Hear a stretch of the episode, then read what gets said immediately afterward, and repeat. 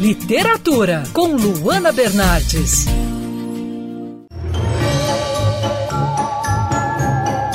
Nas próximas colunas de literatura, eu vou trazer por aqui algumas dicas de terror para você que gosta de entrar no clima nessa época do ano, perto do Dia das Bruxas. Minha primeira dica por aqui é um clássico que cá entre nós não é lá tão assustador assim, mas é um bom livro para você começar a entrar nesse clima, ou para você que não gosta daquele terror tão pesado.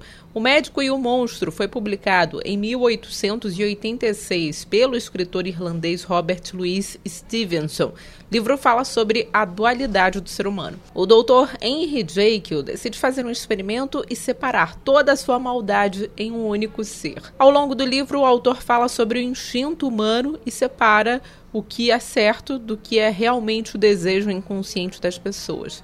Acho que o objetivo do trabalho é mostrar que todos nós temos um pouco de sombra e luz e que não há como existir um sem o outro.